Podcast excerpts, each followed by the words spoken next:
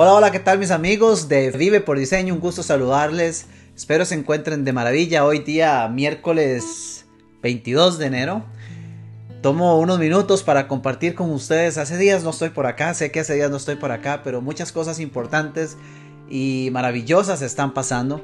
Y bueno, hoy entre una sesión de coaching que acabo de terminar y una próxima a la que voy dentro de poco, pues quiero compartir con usted un, un mensaje un mensaje brevemente. El año pasado, uno de los libros que más me cautivó, definitivamente, y que estoy seguro que voy a volver a leer este año, es, es este que tengo en mis manos.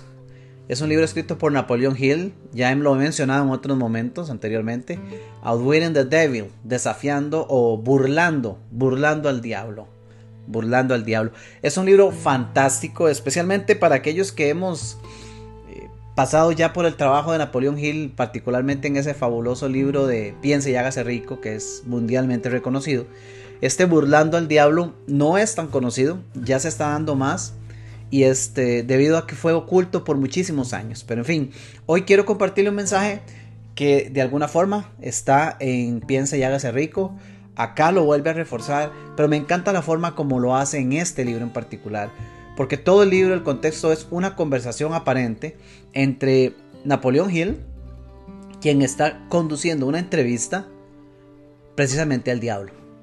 Y en esa entonces comienza a extraer todo lo que supuestamente le permite al diablo dominar en las personas. Eh, de una forma muy interesante y elocuente permite permite entender conceptos muy sencillos sobre cómo nosotros cedemos nuestro poder, nuestro poder creativo, la capacidad que tenemos para, para operar desde el bien, para generar eh, prosperidad, para tener mejores resultados. Es, un libro fantástico que está totalmente enfocado en ayudarnos a entender cómo vivir una vida por diseño. Y quiero compartir un breve mensaje, no son más que dos pequeños párrafos en una sola página de este libro, pero que espero que sea, que sea, que sea de mucho valor para usted, porque realmente comprender lo que le voy a compartir aquí, si bien no es una receta mágica, es uno de los elementos clave para tomar control de nuestra vida. Sin embargo, podríamos decir que quizá no es tan fácil, pero si es posible. Va el texto. Dice de esta manera, Tal vez esta frase sí la he escuchado porque esta frase es categórica del libro de Piensa y hágase rico y se ha publicado muchas veces en internet.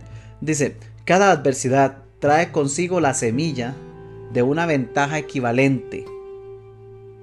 Aún así pocas personas conocen la diferencia entre una derrota temporal y el fracaso. Voy a pausar la lectura ahí. Esa frase, solo esa frase, tiene para, para todo un día de trabajo. Comenzando por decir que cada adversidad trae consigo la semilla de una ventaja equivalente, equivalente o mayor, dirá en piense y hágase rico. Estando ahí, estando en esa adversidad, en esa complicación, es muy difícil comprender cómo esa situación puede traer consigo una semilla equivalente o hasta mayor de bendición, de beneficio es estando en el ojo del huracán, con todo girando alrededor, es muy difícil pensar que unos cuantos kilómetros más allá está haciendo sol y el día es magnífico. Es cierto, estando ahí es difícil. Pero no porque sea difícil significa que no sea cierto. Y solo en este párrafo hay muchísimo que aprender. Si aprendemos a desarrollar la conciencia para comprender que indistintamente de lo complicado del momento que estamos viviendo, ahí, oculto, existe una semilla, que siendo una semilla podemos hacer germinar y que tiene el potencial de ser muchísimo mejor de lo que está pasando, nos da esperanza y nos da confianza, nos da conciencia, nos permite, nos permite realizar y comprender que indistintamente de la situación negativa que hoy podemos estar viendo, hay el sol sigue brillando. Indistintamente si estamos en medio del huracán o el tornado, el sol sigue allá arriba. que no lo podamos ver en el momento no significa que no está. Y eso es lo que nos dice acá. Si yo pudiera acá contarles cuántas historias tengo, cuántas historias han compartido conmigo. Recuerdo un estudio del libro Piense y hágase rico, particularmente una persona quien es sobreviviente de cáncer. Y cuando estudiábamos esto me decía, Minor, eso es absolutamente cierto. Yo pasé por un cáncer, me decía esta persona, y lo superé. Y en el momento fue sumamente difícil. Pero fue una de las mayores bendiciones que he tenido en mi vida. Y uno se pregunta cómo un cáncer puede ser una bendición. También podemos decirlo de una quiebra financiera, de un momento financiero difícil. Podemos decirlo de un momento de negocio eh, sin precedentes, eh, de una complicación de salud. Eh, perdí el trabajo, me despidieron. Tengo, viene a mi mente el caso de una persona que aprecio muchísimo, que a quien conocí justo unos días después de que le habían despedido de su trabajo después de muchísimos años invertidos en ese empleo. Una persona que estaba tan solo a tres años de retirarse y que sin el más mínimo indicio o adelanto jamás pudo haberse imaginado que un día llegaba a su trabajo y le despidieron cuando en sus planes lo que quedaba era terminar esos tres años y, ya hacer el retiro. Y cuando yo le conocí, recién acababa de suceder eso y estaba devastado. Pero detrás de cada situación de adversidad existe una semilla equivalente, de ventaja, positiva. Y esta persona, que nunca antes lo había contemplado, en cuestión de un tiempo era dueño de su propio negocio. Y la salida que pensó que era la acabose terminó siendo la invitación para crear un estilo de vida totalmente diferente, en el que comenzó a disfrutar más de su tiempo, más de su familia, más de las actividades que le encantaban, pero que mientras estaba empleado no podía realizar. Entonces, la gran importancia aquí eh, está en la siguiente parte también que dice, aún así pocas personas conocen la diferencia entre una derrota temporal y el fracaso. Tan solo ahí hay un, hay un temor absurdo que nos han implantado desde que nacemos. Y esto es triste, pero es una realidad. Y no ha sido de forma intencional, pero así es. Un temor inmenso al fracaso porque se han encargado toda la vida y todo el mundo, ¿no? no solo los padres, de una forma u otra. Y, si no somos conscientes, cuidado y si no lo perpetuamos hoy día, a que hay que ir a ganar, a que no se vale perder, a que Dios guarde equivocarse, prepárese muy bien porque tiene que salir bien en el examen, porque no acepto menos de un 80, de un 90. Eh, ¿Por qué? Porque menos de eso es fracaso. Y no, eso es un grave error. Lo, lo peor que podemos hacer nosotros y hoy día que estoy hablándole a una audiencia que somos conscientes, que ya tenemos la capacidad de pensar, porque tal vez cuando uno es niño, tal vez no, de hecho, cuando uno es niño, hasta cierta edad ni siquiera tiene la capacidad de tomar decisiones, y menos la madurez, pero incluso a nivel mental o a nivel de cerebro, no se ha desarrollado lo suficiente para tener ese razonamiento cognitivo y tomar decisiones conscientes. Pero hoy día sí. Y una de las peores cosas que nosotros podemos hacer es huirle al fracaso. Sin embargo, esto es pan de todos los días en mi trabajo. Así como la gran mayoría huye al fracaso, hay otros que lo huyen al éxito, pero la gran mayoría no actúan, se congelan, postergan, procrastinan porque no quieren fracasar. Es el peor error que pueden cometer. Y yo no entiendo porque yo también por mucho tiempo lo he hecho. Y es más, por eso también trabajo con un coach hoy día, no con uno, con dos. Porque todavía hoy día sigo siendo propenso. Aquí no puedo elaborarlo, pero existe una ley, que es una ley universal, que se llama la ley del ritmo hipnótico. Y básicamente, eh, muy en corto, esta ley del ritmo hipnótico, como la palabra lo dice, hipnótico de hipnotismo, es una ley que implica que después de que nosotros logramos una repetición constante de acciones o de pensamientos que se convierten en un hábito, y hemos escuchado de, expertos en diferentes campos decir que se requieren eh, no sé, 30 días de repetición para crear un hábito, otros dicen que son 90 días y así hay una serie de rangos, de números, de repeticiones que supuestamente hay que ejecutar para crear un hábito en nuestras vidas y hasta ahí nos han enseñado. Pero cuando llegamos a crear un hábito y ese hábito es constante, no cambia, no varía, hay un momento en el que trasciende y pasa a ser de un hábito a actuar la ley del ritmo hipnótico. Y es como decir, en, pocas palabras, actuamos como hipnotizados. Ni siquiera se procesa mentalmente. Va más allá de un hábito. Y lamentablemente, tanto hemos repetido la negación y el temor a fracasar que llega a convertirse en, en parte de esta ley del ritmo hipnótico y después es muy difícil romperlo. Entonces, por mucho que tratamos de ser conscientes, constantemente viene a nosotros de forma inconsciente el llamado a no fracase. Entonces, para no fracasar, mejor no actúe. Mejor piénselo más, haga el plan perfecto. No esperes, este no es el momento. Porque cuando lo hagas, tienes que salir a hacerlo bien y, asegurarte de que no vas a fracasar. Y eso es un grave error. Porque en el no actuar ya estás fracasando. Y lo peor es que no estás distinguiendo lo que Napoleón Hill dice acá en este texto, el saber distinguir entre una derrota temporal y un fracaso. Y para mí fracaso es del todo no arrancar y no hacerlo.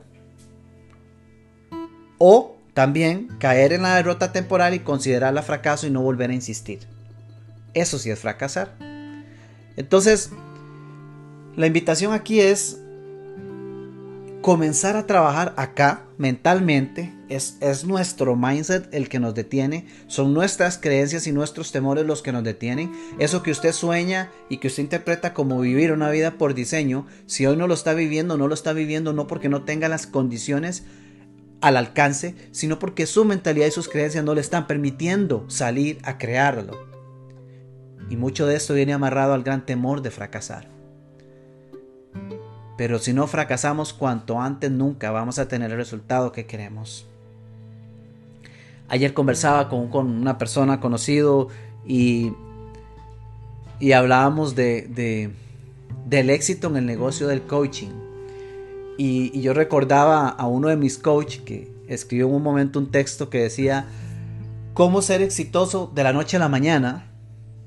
Con un pequeño subtítulo que decía, después de 40 años. El éxito no es algo que va a pasar porque sacaste el plan perfecto y ahora sí lo sacaste y de una vez fue exitoso y funcionó. No, tu diseño de vida no va a ser perfecto porque te sentaste y trabajaste tres años en el Tibet totalmente recluido y retirado para traer el, el mapa perfecto de tu diseño y entonces ahora funciona. No, no funciona así. El mapa de vida, el diseño de vida se construye y el éxito se construye, cualquiera que sea la definición de éxito que tengas, se construye dando el paso ya y fallando cuanto antes. Porque es simplemente imposible lograr éxito sin equivocarse. Ahora, lo que distingue dos mindsets entre el mindset fijo y el mindset de crecimiento es, tengo una derrota temporal y la logro interpretar como tal. Es una derrota temporal. Es una pelea. Es, es, es, es solo un, juego del campeonato, es una derrota temporal, pero no significa nada más que eso. Para nada significa fracaso. Fracaso es tomar esa derrota y decir ya lo intenté, no funcionó, me voy. Me devuelvo el empleo. Me busco otra opción porque esta no funcionó. No, no funcionó el plan. Pero la meta no debería de cambiar. Simplemente porque hay un tropiezo en el camino, la meta no debería de cambiar. Lo que se está poniendo en evidencia es que el plan no funcionó. Y esa es quizá la, más importante distinción de este tema. Cierro con un par de, de frases del libro. Dice, el éxito, el éxito usualmente no está más allá que un paso. Un paso más allá del punto en donde renuncias a pelear. El éxito no está más allá que a un paso de ese punto en el que renuncias a seguir peleando. No me gusta la palabra pelear porque implica que la vida es una lucha. Y yo creo que como lucha la convertimos nosotros. Yo no creo que la vida sea una lucha. Sí tiene dificultades, claro que sí las tiene. Pero la verdad, si es que hay una lucha, la lucha está aquí y la creamos nosotros mentalmente. Es como, y, hace unas semanas lo escuché, eh, es como la famosa frase, todavía hoy es 22 de enero, y, la famosa frase que existe que dice, eh, prepárese para la cuesta de enero. Gente, no existe tal cosa como la cuesta de enero. Yo no sé si usted ha escuchado esa frase, si usted la repite, si toda su vida la oyó. Yo la escuché, pero toda mi vida la escuché. Viene la cuesta de enero, viene la cuesta de enero. Y la cuesta de enero, la famosa cuesta de enero, esa pendiente y, que, tiene, que tiene, tiene su concepto basado en que se incrementan los gastos en el mes de enero porque ya vienen las clases, porque viene un montón de, eh, de gastos que no se tienen en los meses anteriores. Y eso es una pendiente, es una cuesta. Eso es un concepto creado acá. Es tan real como yo lo creo en mi mente. Pero no es nada más que un concepto creado por el hombre. No existe tal cosa como la cuesta de enero.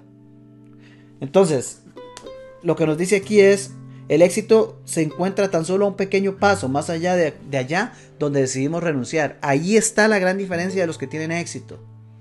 Que logran reconocer que ese tropiezo, esa caída, ese obstáculo, esa quiebra, esa, ese despido, eh, ese tema de salud, es una derrota temporal.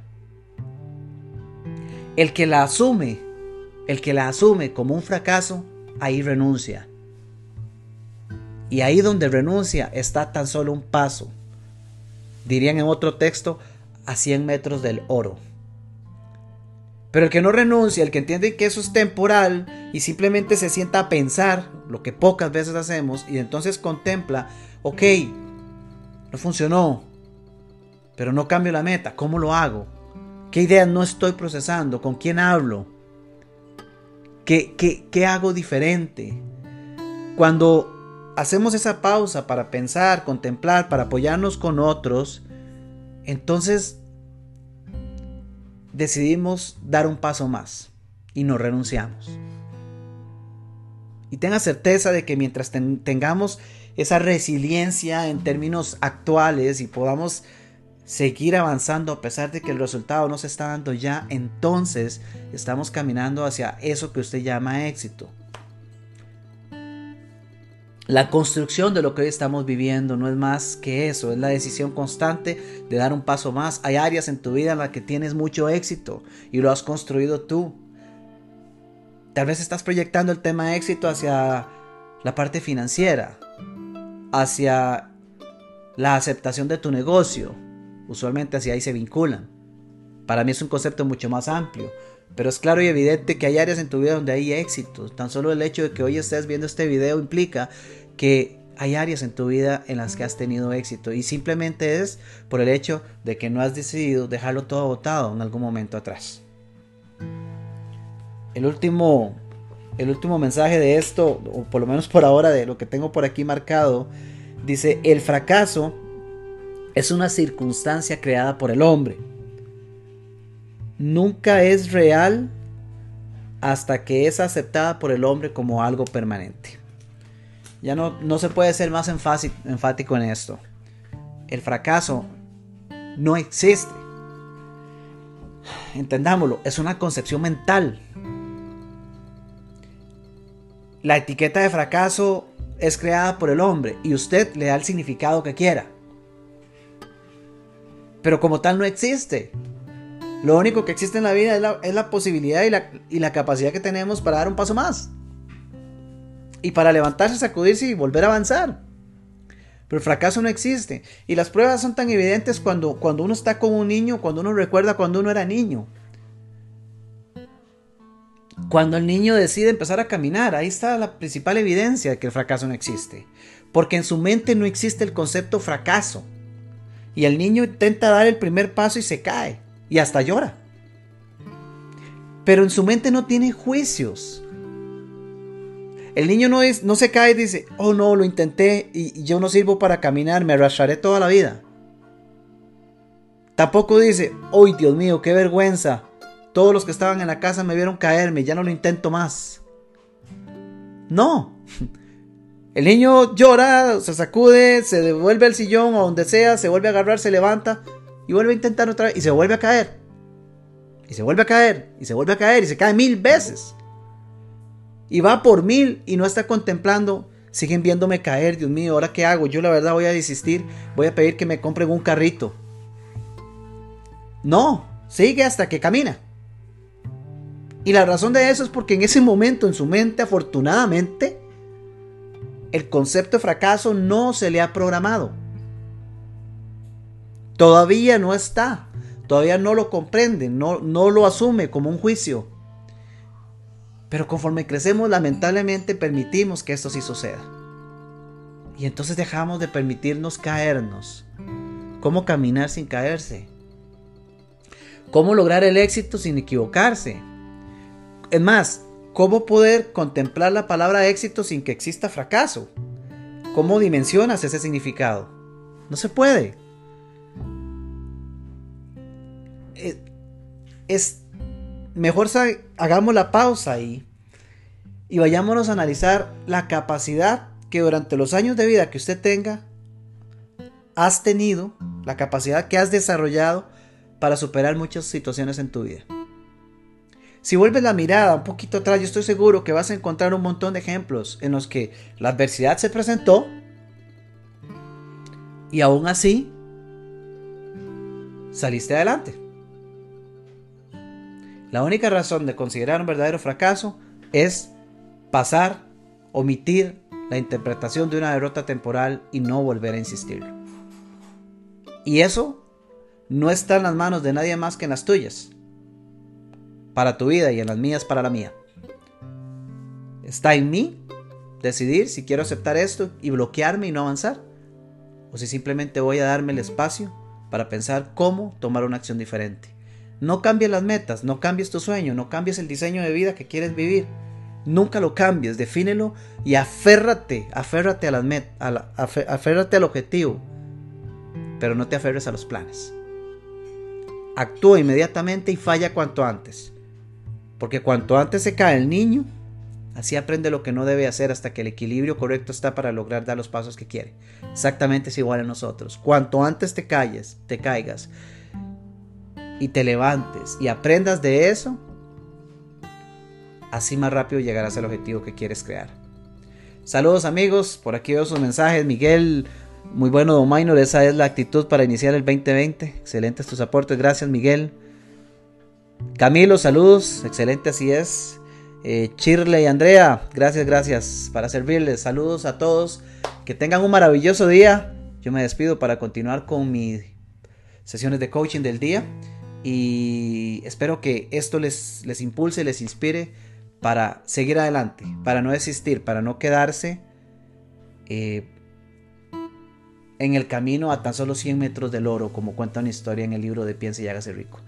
Tengan un día fabuloso, que la pasen muy bien, saludos mis amigos.